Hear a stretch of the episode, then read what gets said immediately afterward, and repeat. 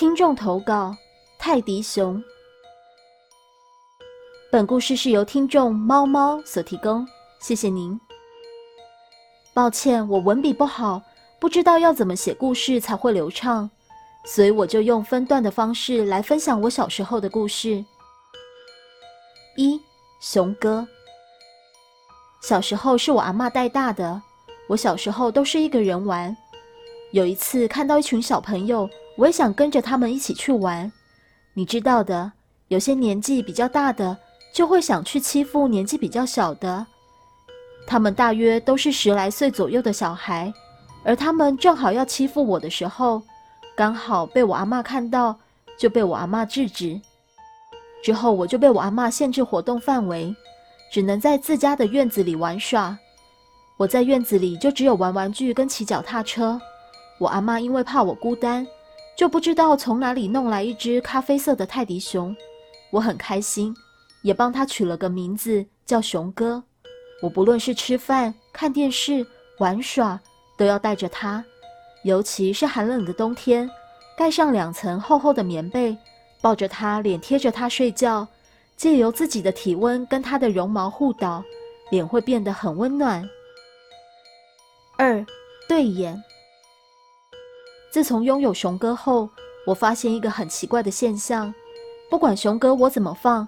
他的脸永远都会对着我，有时候熊哥被我乱丢，本来是脸朝下，过一阵子会变成脸朝上，再不然就是睡觉醒来时，我是抱着他，有时候是我醒来，他躺在我旁边，也有几次是他的头被我的衣服裤子盖住，过一阵子就会变成衣服裤子盖住他的脚，头露出来，还有只要我出门回家。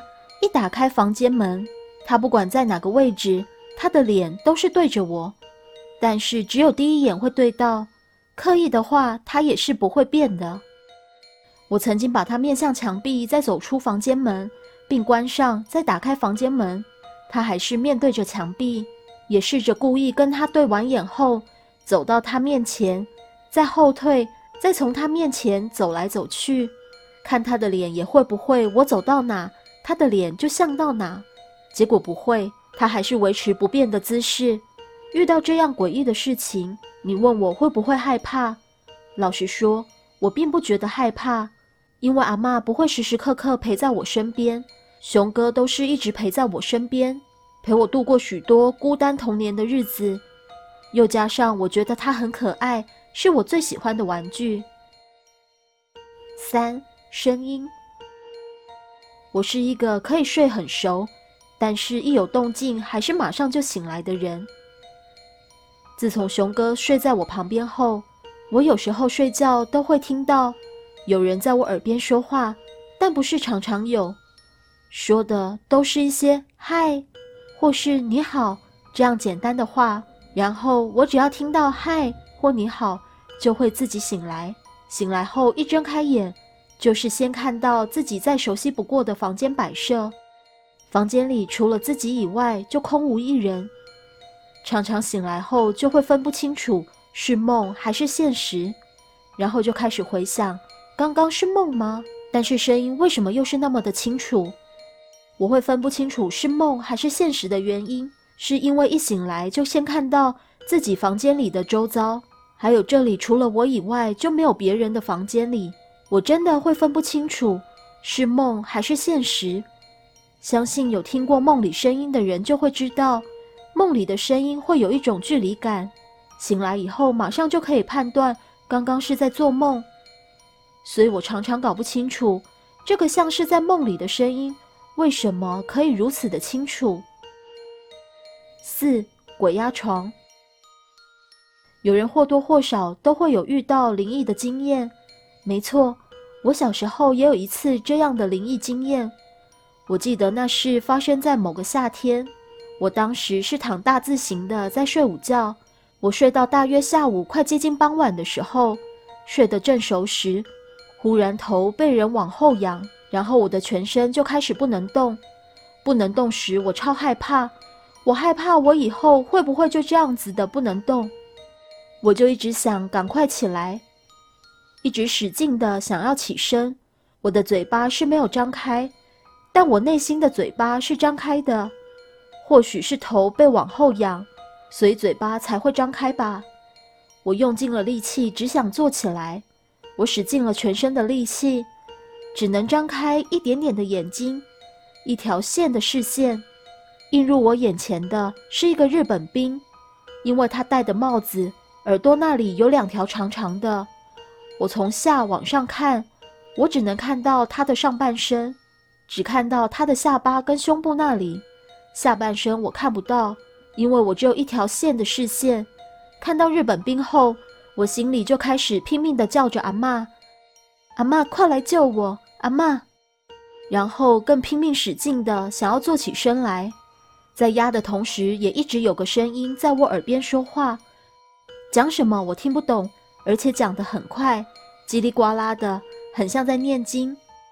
这时，我看到一个圆圆矮小的身躯站在日本兵的旁边，然后我就直接坐起身了。起身后的我冒了一身冷汗，我看向旁边的熊哥，他还是一样的躺在我旁边。由于我刚刚使劲过度。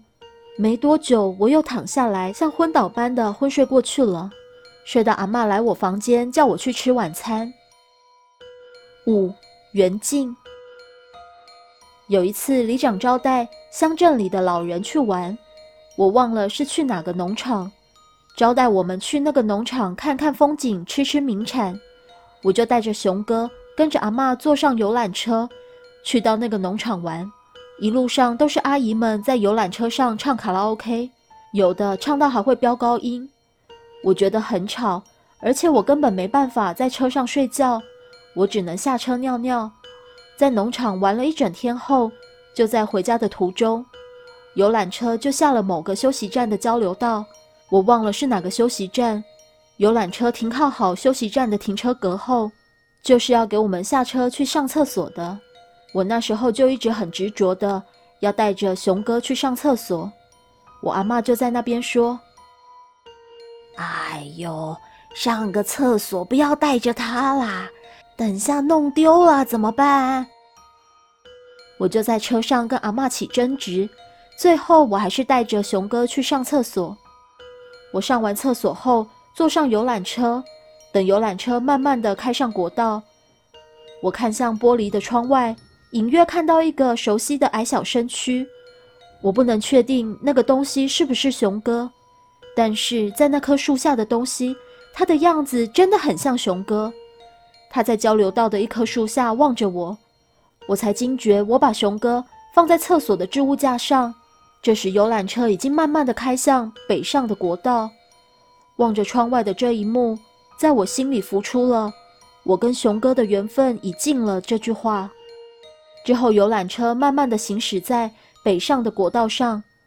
途中，我在车上看着窗外的风景，心里回想着一幕幕跟他在生活中的点点滴滴，想着他刚开始出现在我生活中的时候，还有帮他洗澡的时候，在院子里跟他玩玩具、骑脚踏车载他的时候，还有很多跟他在生活中的点点滴滴。在车上，我有哭，但是没有大吵大闹。这时，阿妈在车上看到我流眼泪，就说：“就叫你不要带下去，你就是不听。现在没有了吧？”后记之后，我问阿妈那只熊在哪里买的，阿妈说那是他一个朋友送的，因为小孩都长大了，所以就想说把这只熊拿来给你玩。后来我把熊哥的事情都说给阿妈听。阿妈听完后就说：“熊哥可能是上天派来陪你度过孤单日子的。现在你已经长大了，熊哥的任务就完成了。”故事说完了。